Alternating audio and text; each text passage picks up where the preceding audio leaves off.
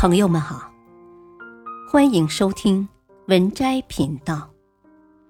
本期分享的文章是：一个人最好的修行是从家里开始的。二，修格局。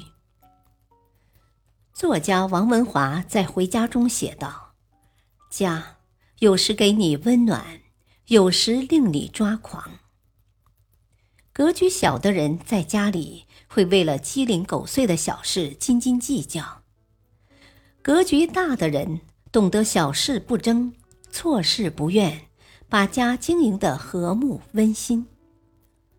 林语堂与妻子廖翠凤一辈子少有红脸的时候。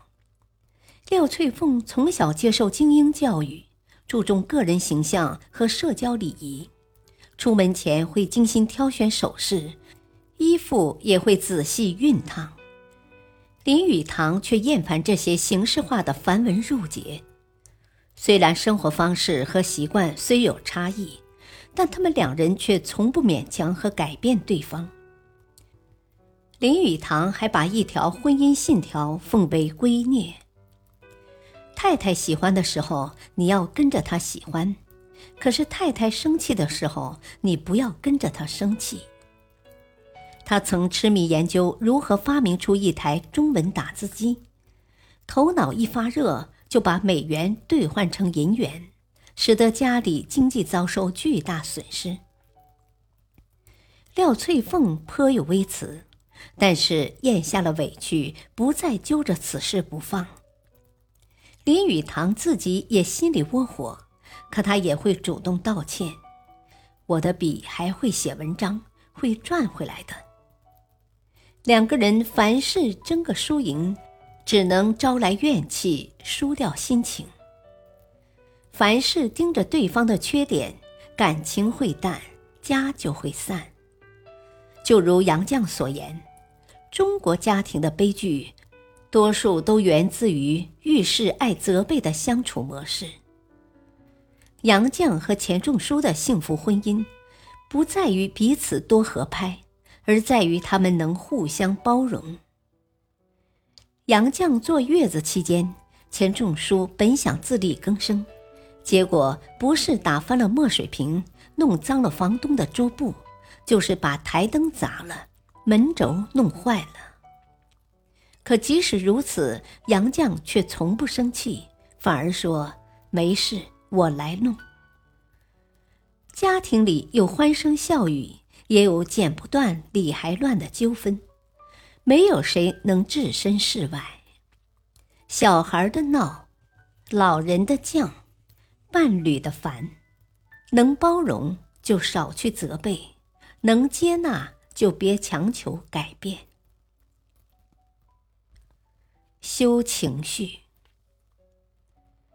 在一次访谈中，主持人问周国平：“为什么我们都把好脾气留给外人，却把坏脾气留给最爱的人？”素来温和的周国平也说：“这个错误我也常常犯。”他说了一句引人深思的话：“对亲近的人挑剔是本能，但克服本能。”做到对亲近的人不挑剔是种教养。我们会因为工作不如意，在家里大发雷霆，因为琐事缠绕而满腹牢骚。但坏情绪是看不见的刺，往往会扎得亲人遍体鳞伤。在《围城》中，有一次方鸿渐因为心情不愉快，板着脸回家。孙柔嘉问他吃了没有，说他和佣人李妈已经吃过了。方鸿渐继续沉着脸说：“我又没有亲戚家可以吃饭。”就因为这一点琐事，夫妻俩就吵起来。方鸿渐甚至动手打了孙柔嘉。李妈劝架不成，只好通知房东。这一下闹得左邻右舍全知道了。孙柔嘉愤然离家而走，这段婚姻在愤怒与哭声中走向终结。把家当作出气筒，往往会把一个家伤得千疮百孔。脚底的灰尘没必要带回家，心里的垃圾也无需倾倒在家里。作家林清炫的母亲原是乡绅家庭的大小姐，嫁人之后，她要负责一大家人的衣食住行，还要养猪饲鸡，日子虽然清贫。但母亲从不会把生活的压力发泄到家人身上。孩子们犯了错，母亲也从不打骂，而是耐心教导。林清炫说：“幼年生活虽然艰苦，但他的童年记忆却是幸福的。”胡适曾说：“世间最可厌恶的事，莫如一张生气的脸。”世间最下流的事，莫如把生气的脸摆给家人看，这比打骂还难受。真正有修养的人，懂得把负能量清空，把微笑带回家里。家人们是我们的一面镜子，一个人笑了，其他人自然会受到感染。哲学家康德说。